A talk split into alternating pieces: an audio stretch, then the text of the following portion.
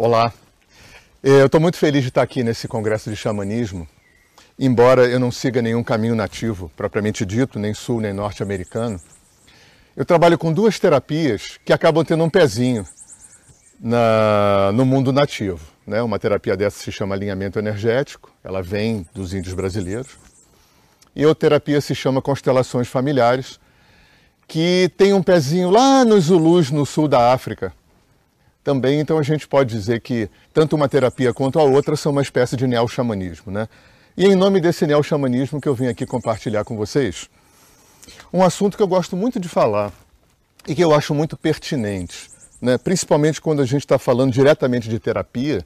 Então, quando eu falo de terapia, eu não estou falando de cerimônia, eu não estou falando de ritual, eu não estou falando de nenhum approach religioso, nem necessariamente espiritualista.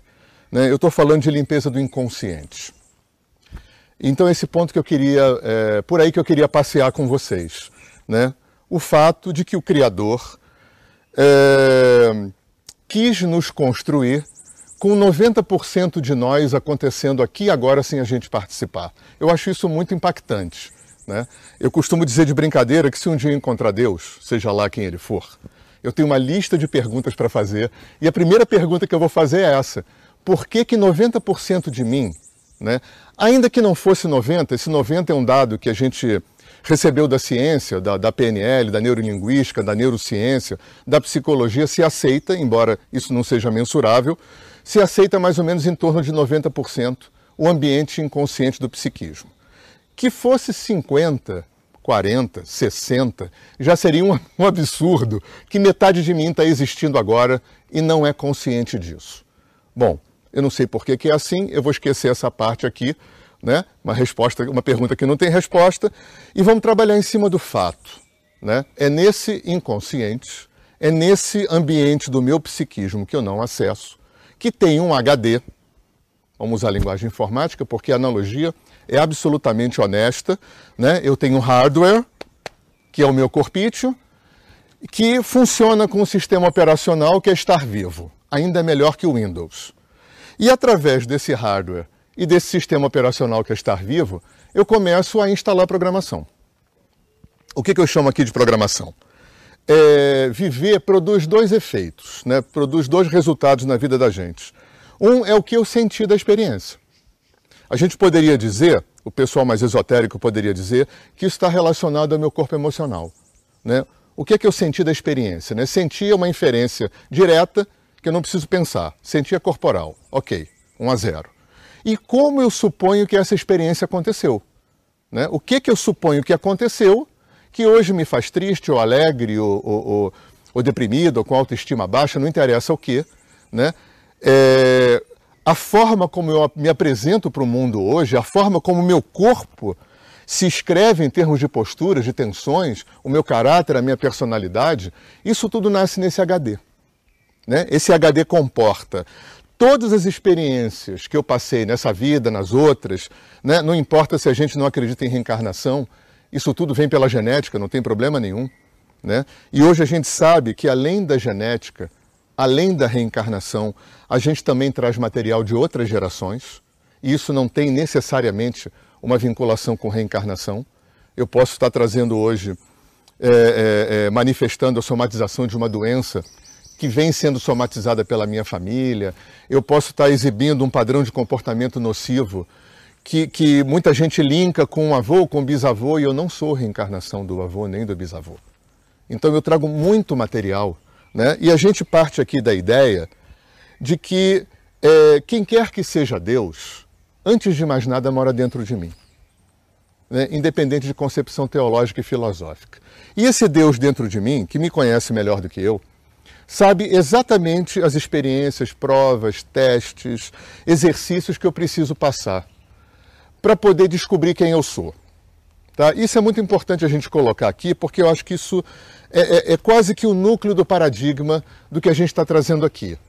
Pensa bem, o que, que a nossa cultura, dois mil anos, vem preconizando e vem é, é carimbando no inconsciente coletivo dessa cultura? Eu sou pecador e culpado de nascença e tenho uma vida para seguir um book para Deus que não está aqui. Lembra, Deus fez o mundo em sete dias, Aí deu aquela M, né? Porque o Adão resolveu comer maçã, né? Aquele anjo já tinha resolvido ter inveja e caiu, virou Satanás, né? Aí deu essa meleca toda e a gente está aqui pagando um pato de uma coisa que a gente não fez. Vamos colocar assim, ou seja, pegaram um mito e resolveram interpretar um mito literalmente.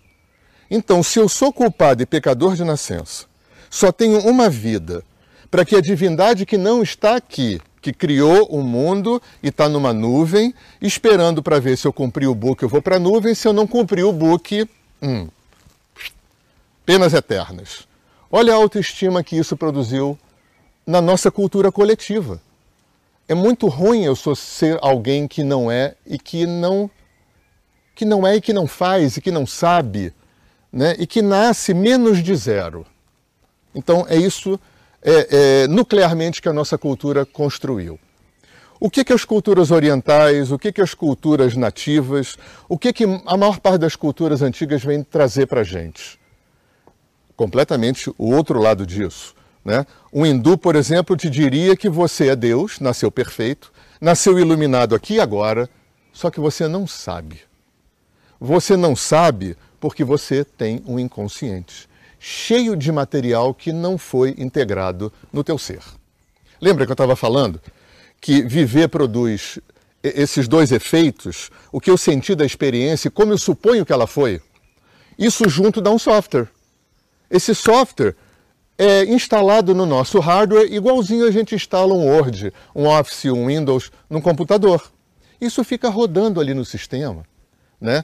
É claro que muitas das coisas que eu atraí na minha vida, né, que esse Deus dentro de mim atraiu para o meu crescimento, eu dei conta.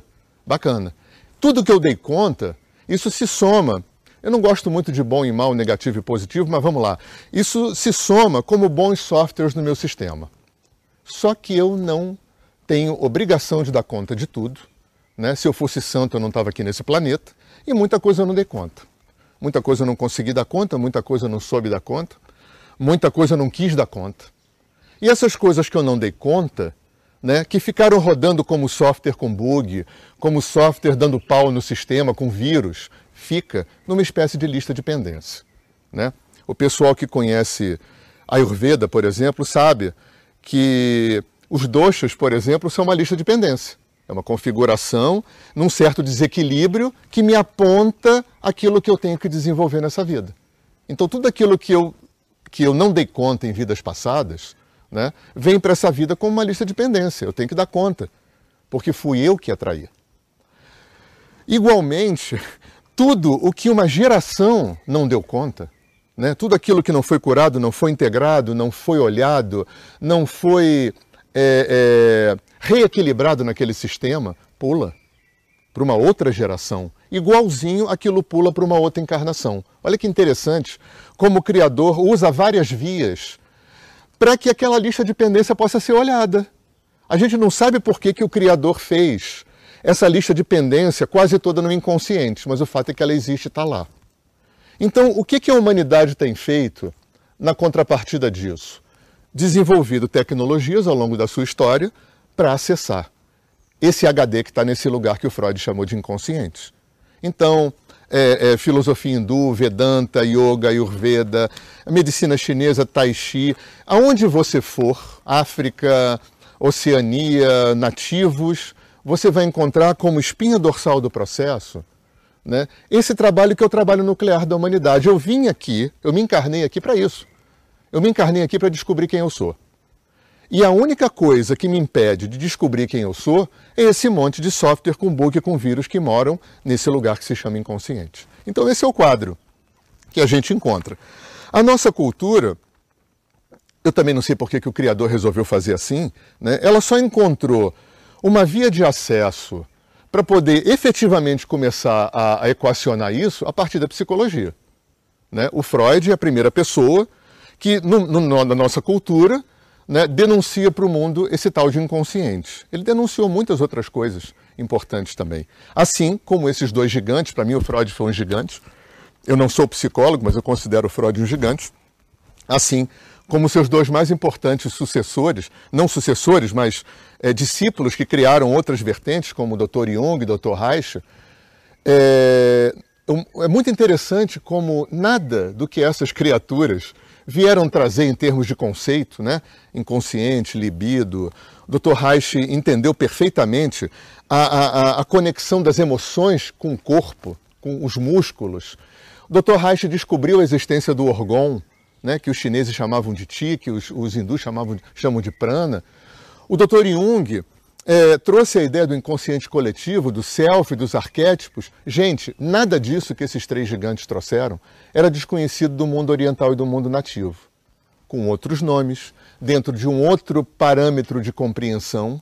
Mas olha como o Criador recicla, né? e como a nossa cultura, que só tinha religião católica, né? independente do mérito disso, né? a nossa cultura estava muito mal aparelhada, com todo respeito, né? para poder fazer essa viagem para o inconsciente. Porque é muito difícil você fazer essa viagem quando você está pressionado por um satanás fungando no teu cangote. Quando você só tem uma vida para resolver a sua situação de pecado, de pecador e culpado. Isso é, dá muita pressão, isso é muito duro, e a gente vê ao longo da história como isso foi difícil. Uma das é, para trazer isso para a prática, para sair um pouco do filosófico, é, a primeira coisa que a gente fez enquanto povo, enquanto civilização ocidental, culpada e pecadora, né, foi o que? Buscar fora. Se eu não aprendo o que eu tenho dentro de mim, tudo que eu preciso, o que, que eu vou fazer? Buscar fora. Porque a única coisa que eu não posso é sentir esse buraco que eu experimento. A única coisa que eu não posso é viver com essa incompletude que me acompanha há tantas vidas o meu consciente e o meu inconsciente sentem essa incompletude e trabalham no sentido de se, perdoem a redundância, de se completar essa incompletude. Agora, quando vem uma cultura ou um corpo de culturas dizer para você, né, e eu acho que isso é muito emblemático, eu poderia equacionar essa frase assim: eu não, eu não nasci, eu não me encarnei aqui para me tornar alguém que eu não sou. Eu me encarnei aqui para desconstruir tudo aquilo que eu não sou. Porque quem eu já sou, eu já sou e quis o Criador que, ao longo dessa minha trajetória, eu fosse colocando panos e véus e capas em torno de quem eu sou. É isso que eu estou chamando de um HD cheio de programação no inconsciente. É, tem uma pessoa que eu acho muito importante nesse processo também, embora não tenha diretamente a ver com a nossa história, e que não coincidentemente era contemporâneo do Freud, que foi o Allan Kardec. Um professor francês mais ou menos contemporâneo do Freud. O Freud era um neurologista austríaco. E, na minha opinião, a gente só está aqui conversando isso hoje muito porque teve um Kardec e um Freud que abriram portais importantíssimos na nossa cultura para que, na minha opinião, depois, isso mais para frente, anos 60, 70, pudesse entrar o Oriente no Ocidente. Como a gente experimentou uma literal invasão do Oriente, né? Hoje, quem não conhece budismo, yoga, acupuntura, shiatsu, tai chi, é, é, macrobiótica, né? até novela da Globo, há dois, três anos atrás, teve sobre a Índia. Então, olha a importância dessa cultura. Na nossa cultura, infelizmente, ainda não na massa miserável, mas em toda a classe média formadora de opinião, o Oriente já está inserido na vida do Ocidente. A gente está experimentando dos anos 70 para cá uma outra invasão que a gente está chamando de xamanismo. E que, se a gente for ver bem, é a maior parte da população do planeta. Porque você bota os povos das Américas, os povos originais das Américas, você pegar os povos da África, da Oceania, do leste europeu, se forçar a barra a medicina chinesa, a Ayurveda, a Yoga também é xamanismo. Porque, na minha opinião, o que caracteriza o xamanismo não é ser índio. Porque tem, é, no leste europeu, por exemplo, não tem índio e, e ela é o berço do xamanismo. Então, para mim, o que caracteriza xamanismo, assim, de uma forma muito geral, né, é trabalhar com o sexto sentido e trabalhar com energia. Então, eu, xamã, né, eu estou me chamando de xamã aqui não com letra maiúscula, tá? A gente estava hoje na Aldeia do Sol e estava se falando sobre isso. No Brasil, se você se auto-intitula xamã, estão achando que você está se achando. Né? É como se você se dissesse, eu sou o guru. Mas quando eu trabalhei na Alemanha, o pessoal perguntava, o que, que você é? O cara falava, eu sou xamã era um substantivo comum.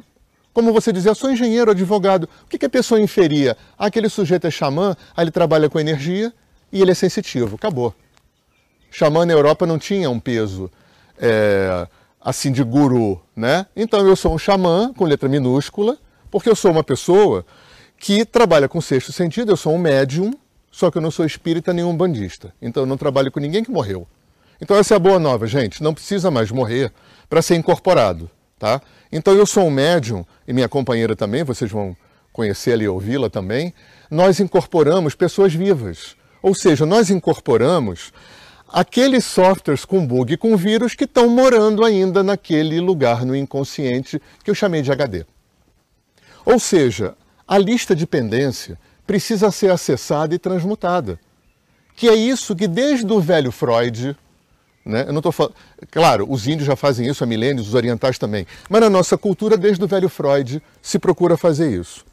Eu omiti aqui mais um movimento que eu acho muito importante para essa teia né? porque teve Freud, teve o Kardec, tem uma pessoa muito importante também que eu acho que foi Helena Blavatsky, que foi uma russa, que provavelmente foi a primeira pessoa que trouxe o conhecimento oriental para o Ocidente. E nos anos 10, anos 20, os cientistas de ponta que estavam estudando as menores porções de matéria, né, Dr. Heisenberg, Niels Bohr, né, aqueles nórdicos, alemães e tal, e inauguram aquilo que a gente passou a chamar de física quântica. E outro dia eu estava conversando também com amigos e a gente estava falando sobre um livro do Capra, onde ele conta o encontro dele com, Heis, com Heisenberg e com outros fundadores da física quântica. É impressionante como muitos desses cientistas de ponta iam para a Índia, faziam yoga. O Niels Bohr, por exemplo, que foi um dos, dos cabeças da física quântica, dava palestras sobre os Upanishads. Então é interessante como esse link né, do Oriente com a física quântica, do Oriente com o Ocidente, do Norte com o Sul, como isso já estava linkado antes de se precipitar na nossa cultura. Né, como foi importante, na minha opinião, para que a gente possa estar conversando isso num congresso internacional de, de xamanismo, como foi importante certas portas serem abertas na nossa cultura para que todo esse assunto milenar fosse digerível, fosse palatável né? talvez não pela gente, né? pelas pessoas que já estão nesse ambiente, mas pelas pessoas que vão acessar esse congresso, para as pessoas que são os nossos clientes, para as pessoas que são os clientes e o público, de todos esses palestrantes que vão estar nesse congresso, que são pessoas que não são do ramo, que não conhecem esse assunto, né? e que, de uma forma indireta, né? como foi importante ter um Freud, um Jung, um Reich, uma Blavatsky, física quântica, né? para poder é, construir um piso construir um assoalho né, para que o Ocidente pudesse caminhar dentro de um outro paradigma, né, que hoje a gente está chamando de holístico, a gente está chamando de sistêmico, a gente está chamando de fenomenológico. Tudo isso são nomes bonitos e pomposos para é, verdades né, que os orientais, que o, os nativos já conheciam há muito tempo. Né? O fato de que nós somos um ser só, de que toda a criação é uma grande teia, de que toda a existência é inteligente. Isso vale para o mundo mineral, o mundo vegetal, o mundo animal, o mundo humano e outros milhões de mundos. Né? Eu acho que talvez uma das coisas bacanas que a gente tenha que aprender enquanto cultura, e a física quântica traz isso junto com as culturas nativas e o Oriente, que é a realidade multidimensional do universo. Chega dessa história cartesiana do ou, eu não sou feio ou bonito, o mundo não é bom ou mal. O mundo é bom e mal, feio e bonito, legal e não legal. Eu sou santo e bandido e eu sou tudo porque todo o universo está dentro de mim, assim como está fora de mim. Então, é, e a gente tem indicativos disso muito contundentes em muitas culturas. Não é à toa que um, um oriental, por exemplo, um indiano, quando a criança sai dessa fase da primeira infância, a primeira coisa que faz é ensinar a meditar. Porque os orientais estão carecas de saber que o psiquismo, além de trazer é, é, um hardware de cognição, né, vai para a escola, é? para aprender a ler, escrever, aprender a ter uma profissão. Mas os orientais também sabem que existe uma parte do psiquismo que está habilitada para exercitar aquilo que no mundo nativo se chama visão da águia. Eu preciso ter uma parte de mim capaz de, é, de, de estar habilitada a ter uma visão mais neutra da vida, a ter uma visão mais isenta da vida, né? para poder, trazendo para a prática, para poder perceber o tamanho que as coisas têm. A gente vive numa cultura, gente, que é, criou uma crença muito engraçada, e hindu morre de rir, índio também, que é penso logo existo. A gente construiu uma cultura que acha que a bússola está aqui, na testa. Mas na verdade a bússola está aqui. Sabe por quê?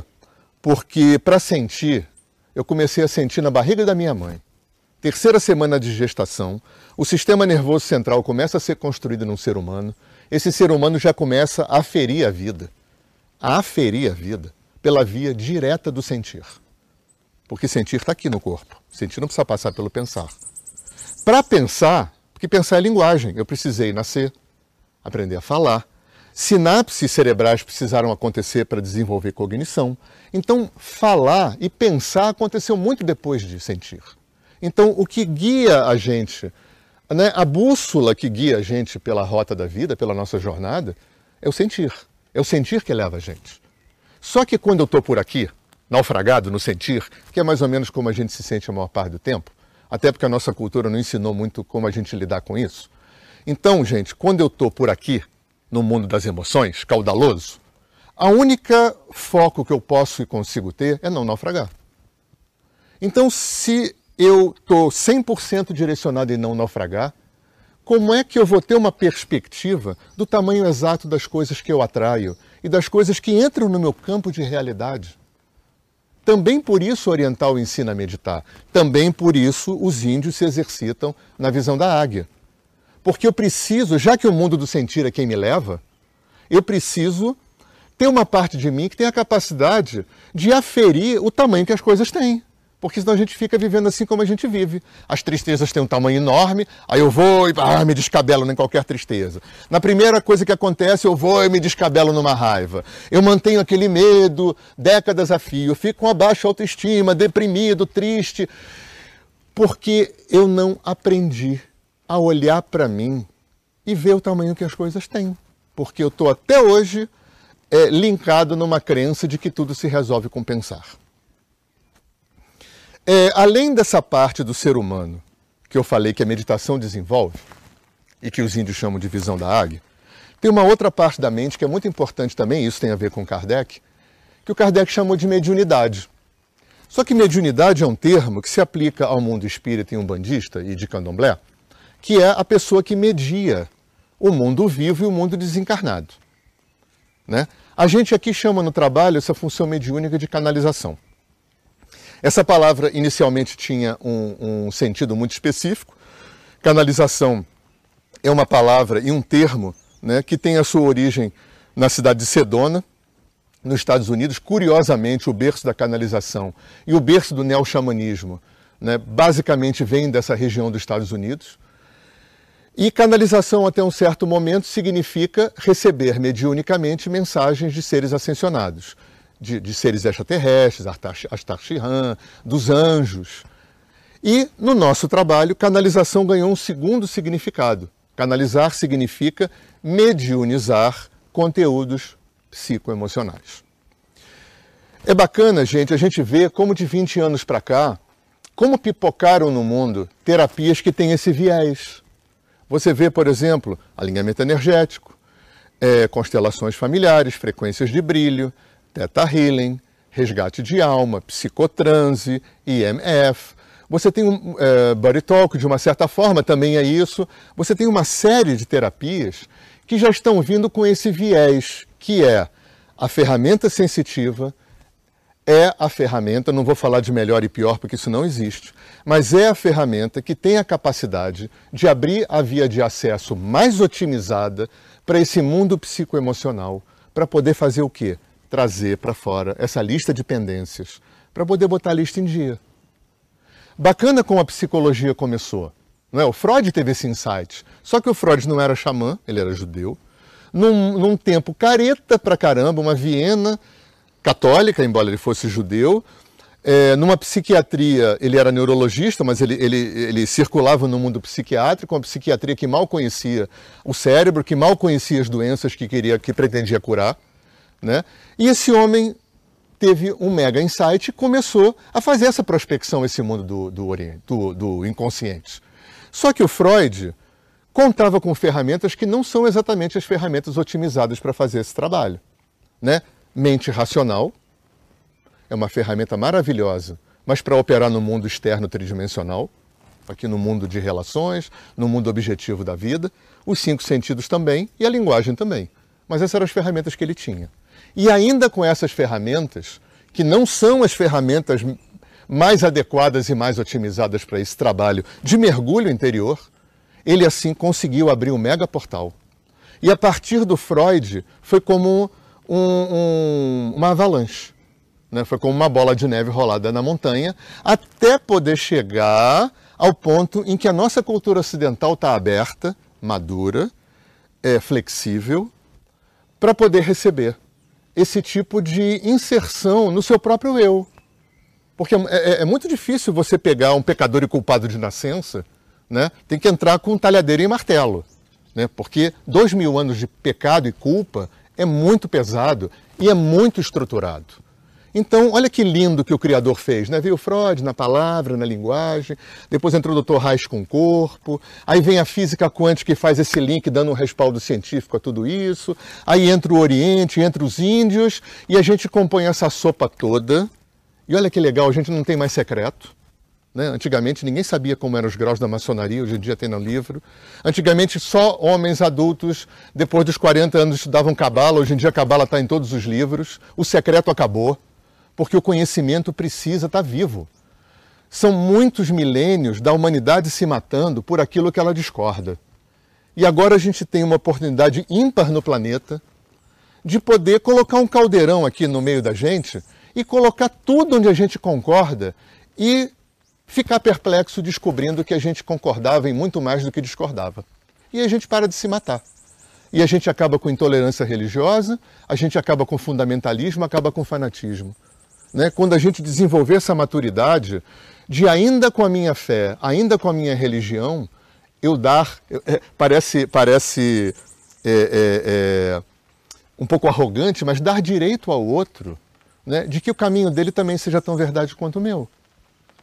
Mas voltando para a nossa história, porque eu não perdi o fio da meada, então o que a gente vem trazer aqui como, como informação para vocês, a boa nova, né, é que aquilo, essa, essa preciosa ferramenta que o Kardec trouxe, né, que até então tinha sido utilizada para fazer um belíssimo trabalho com o mundo espiritual, encaminhar obsessores, limpar questões de vidas passadas, curar com as ervas, aquela coisa toda maravilhosa que o mundo kardecista e o mundo umbandista faz. Né? Hoje a gente pode pegar essa ferramenta e trazer para dentro de um consultório. Então, hoje você, né, nós somos uma espécie de psicoterapeutas mediúnicos. Né? A gente não trabalha com psicoterapia analítica, porque não somos psicólogos, né? não, não trabalhamos com elaboração de conteúdo, até porque já tem a psicologia que faz bem. E essas terapias todas não vêm para substituir, elas vêm para abrir o campo horizontal de experiência. Isso é mais lindo ainda. Ninguém é melhor do que ninguém, ninguém vem para tornar ninguém obsoleto.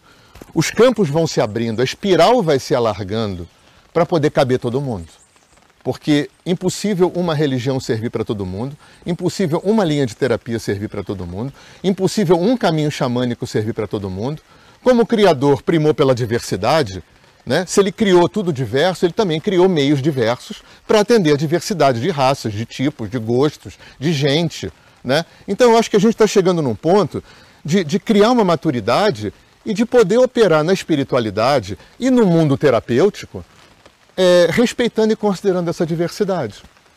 Então, o que esse trabalho vem trazer, junto com essa lista de trabalhos sistêmicos e holísticos e mediúnicos que eu citei, como as constelações, por exemplo, é abrir essa via.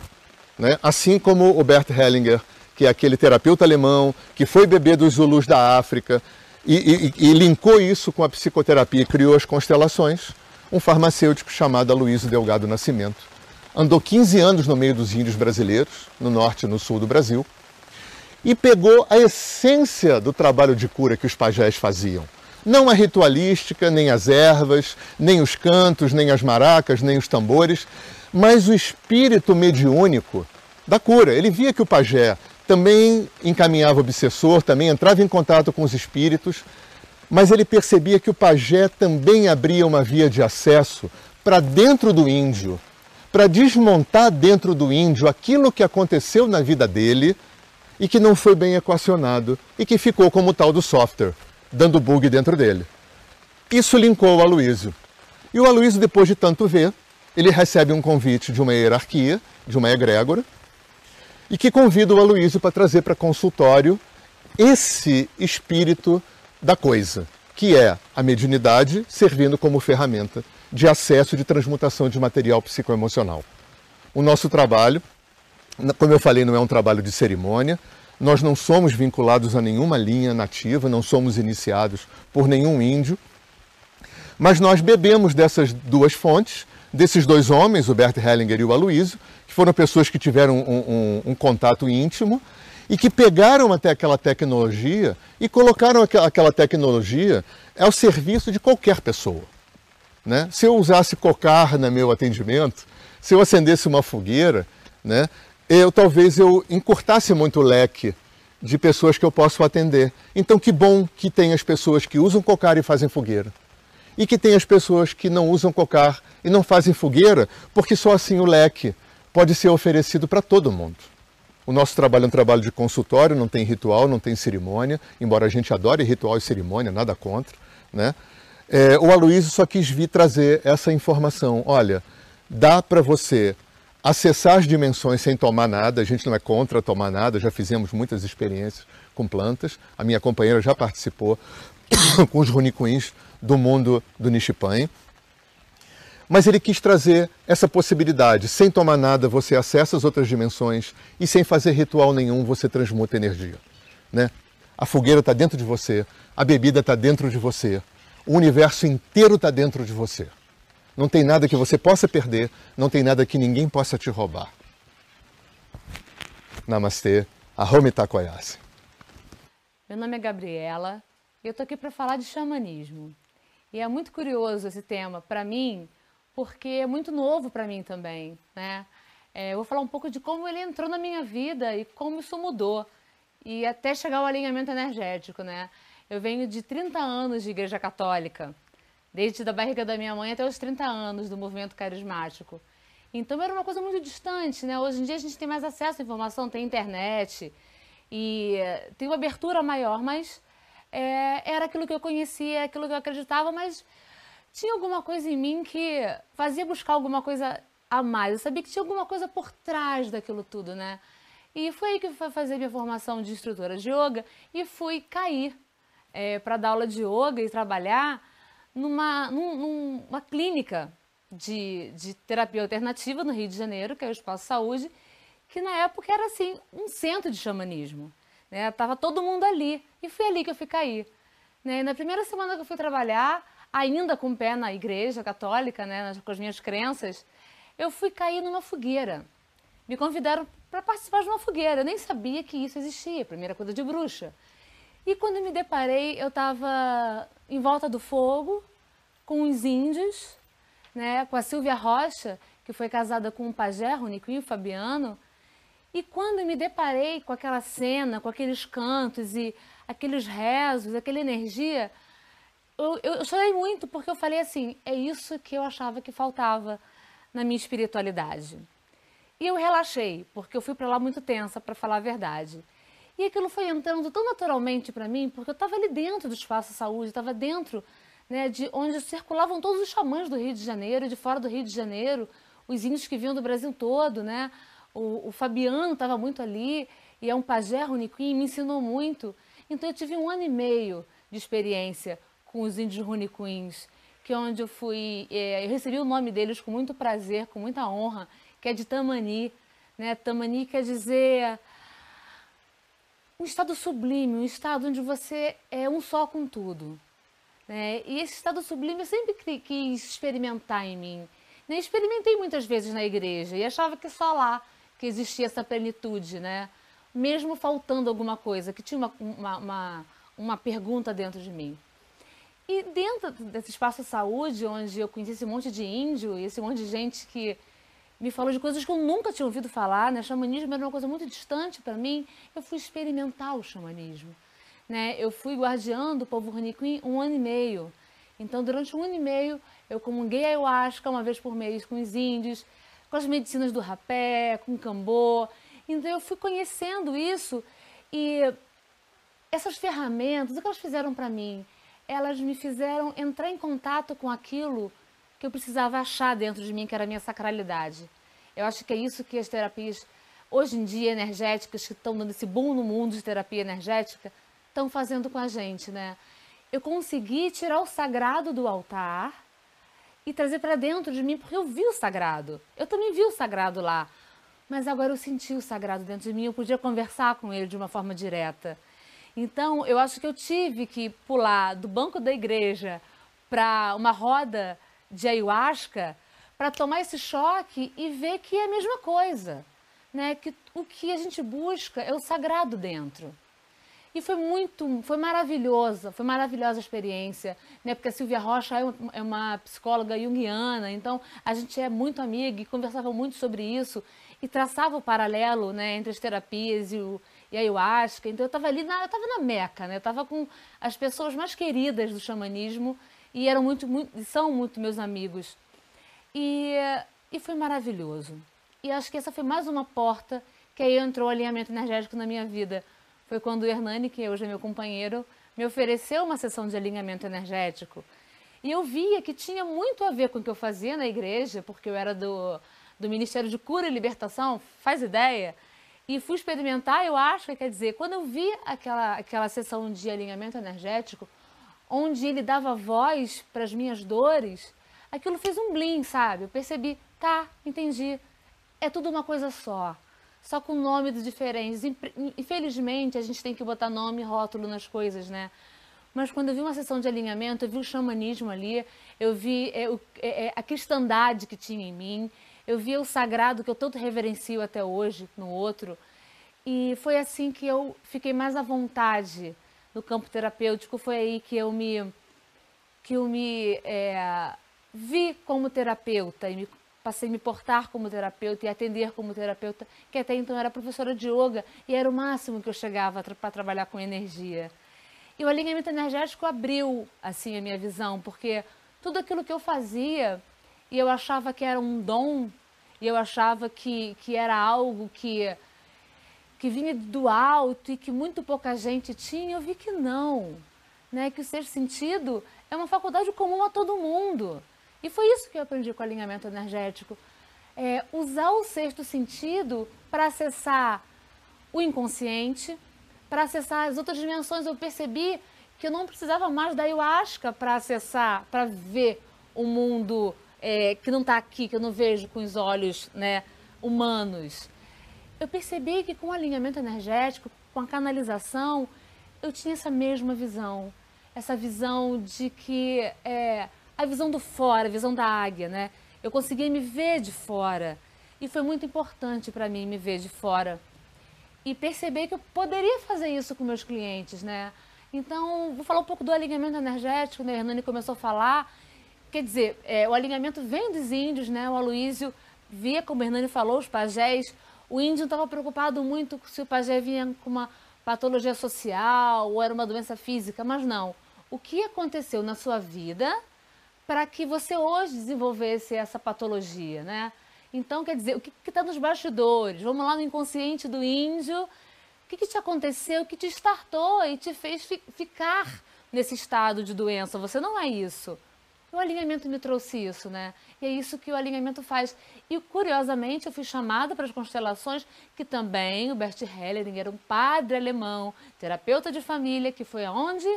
Foi para a África ser missionária, aprendeu com os Zulus é, como era a sistemática de família e como se faziam as curas. A mesma coisa, gente, de formas diferentes. Então eu peguei é, as minhas três bebidas maravilhosas, que foi essa experiência da Igreja Católica, que foi maravilhosa foi muito importante para a minha vida. É a base, a minha base hoje é essa. O alinhamento energético, o xamanismo, a constelação. E o alinhamento abriu muito a minha visão, porque o alinhamento é uma sessão de terapia, onde um cliente vai até o nosso consultório para se ver falando. É, ele se dá em quatro etapas, né? O cliente chega, a gente explica, porque é muito inusitado para um cliente é, como assim xamanismo, física quântica, é terapia? Não é terapia? É terapia sim, porque eu vou estar fazendo uma anamnese, a princípio, do campo do cliente. O que, que é isso? Eu fecho os meus olhos e com o meu sexto sentido eu vou até o meu cliente. Porque o que aconteceu com ele não está guardado no coração, na mente, nem no coração. Né? Eu, eu percebo que tudo o que aconteceu comigo está aqui. Tudo que eu vivi, de bom, de ruim, vai, é, a PNL chama de filtros, né? Forja um filtro, que é por onde eu vejo a minha vida. E é com esses filtros que eu trabalho.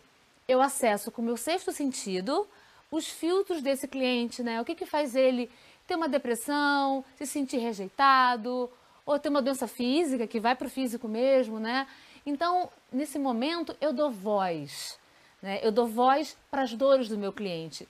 E geralmente é assim, o Hernani faz esse papel, essa terapia, são dois clientes, o canalizador e o dirigente, e nesse momento, geralmente é o Hernani, o meu companheiro, que vocês ouviram, ele conversa com o cliente através de mim. É muito louco, porque é muito louco você se ver, você vê falando de fora, você vê o seu gestual falando, né? O cliente está ali só olhando e outra pessoa conversando com você fora de você. Só aí já cai muita ficha, quando você olha, você olha falando de fora, né? E o papel do dirigente também é trazer uma outra visão para aquele problema que me causou, para aquela dor, para aquela traição, seja lá o que for. Né? Ele não vai fazer esquecer o que aconteceu, que a amnésia não dá, mas ele vai recontextualizar, vai fazer com que o meu cliente olhe de uma outra forma para o que aconteceu na vida dele. E já está ótimo. Então a gente fala que esse conteúdo, quando é, é como uma cirurgia espiritual do inconsciente, né? Quando eu estou falando aqui uma dor de um cliente, ele é desinstalado do complexo psíquico do cliente. Como funciona? Não me, não me pergunte como, mas funciona. Eu vejo isso há seis anos funcionando e é, funcionou comigo e eu vejo a minha volta curas fantásticas, porque a cura está dentro. Então, se eu libero de dentro de mim aquela dor e dou um outro olhar para ela, isso é xamanismo puro, gente e me conecto com o meu sagrado. E aquilo é encaminhado para quem? Para a dimensão de luz, né? para os seres de luz, para a energia cósmica, seja lá como você é, chama essa instância autorreguladora, né? o Akantanka, grande mistério, o ministério de Cristo, não importa, todo mundo, os anjos, os orixás. E quando a gente encaminha esse material, a gente usa esse, esse símbolo, né? Eu te encaminho o ministério de Cristo, que é, é a egrégora que dá suporte ao nosso trabalho. Né? Toda todo trabalho tem uma egrégora. E esse conteúdo é encaminhado e depois ele volta através do canal, através de mim, trazendo uma mensagem de cura para o cliente, que a gente chama do corpo em luz. A gente é meio boy de lavanderia, pega a roupa suja, leva para a lavanderia e traz a roupa limpinha, engomada. É isso que o alinhamento faz. E o cliente sai do, do atendimento com uma senha, uma palavra, duas em português, que vai fazer o quê? É como uma PNL. Cada vez que o cliente se deparar com aquelas questões que ele viu sendo trabalhado, ele vai dizer: opa, peraí, Gabriela, você já trabalhou isso lá no consultório com o terapeuta. Então, ao invés de eu dar munição para aquele padrão antigo que eu já conheço tão bem, eu respiro fundo e falo a minha senha. Que eu vou mudar de frequência. É como uma chave, sabe? A frequência é a chave que te liga ao seu sagrado. E o cliente sai dali com essa com essa ferramenta que é a sua senha, que uma hora ela vai se dissolver, porque o sagrado entra e ele é muito doce, e ele é muito sutil, e quando você percebe, você está tomada por aquela cura. E você começa a querer trabalhar outras coisas outras coisas. Por isso que a gente fala que é uma terapia que não é mensal nem semanal. O cliente percebe, Ai, acessei meu sagrado, essa questão eu já trabalhei, então eu vou para outra. Isso é xamanismo, gente. Isso é trabalhar energia porque não tem fórmula. O que tem é deixar o sagrado trabalhar dentro de você. Quando me proponho fazer uma sessão de alinhamento, ou de constelação, ou uma pagelança, ou, uma tenda do suor, eu entro nesse lugar, no consultório ou numa tenda do suor, para dar lugar para o meu sagrado falar, né? para dar lugar para a Gabriela, que eu não conheço ainda, falar através de mim. E é muito bom estar falando sobre isso, porque é muito bom ter essa ferramenta hoje em dia, né? Vocês vão estar tendo um monte de palestra e a gente falava sobre isso, como é bom a tecnologia estar tá hoje a favor desse autoconhecimento, né? E cada palestra dessa que vocês vão ouvir é, é, é, o sagrado trabalhando, né? Você se conhecendo mais, porque eu acho, eu tenho certeza que a única ferramenta que a gente tem para ser feliz é deixar o sagrado entrar e, e ele é suave e é bom sentir. Eu espero que eu tenha conseguido passar um pouco desse sagrado que eu sinto no meu coração para vocês. Estou muito feliz em poder compartilhar um pouco dessa medicina que é tão fantástica para mim e convido a todos a experimentarem. É muito simples, é olhar para dentro e perceber que você faz parte do universo e você é sagrado. Agradeço a vocês. Namastê.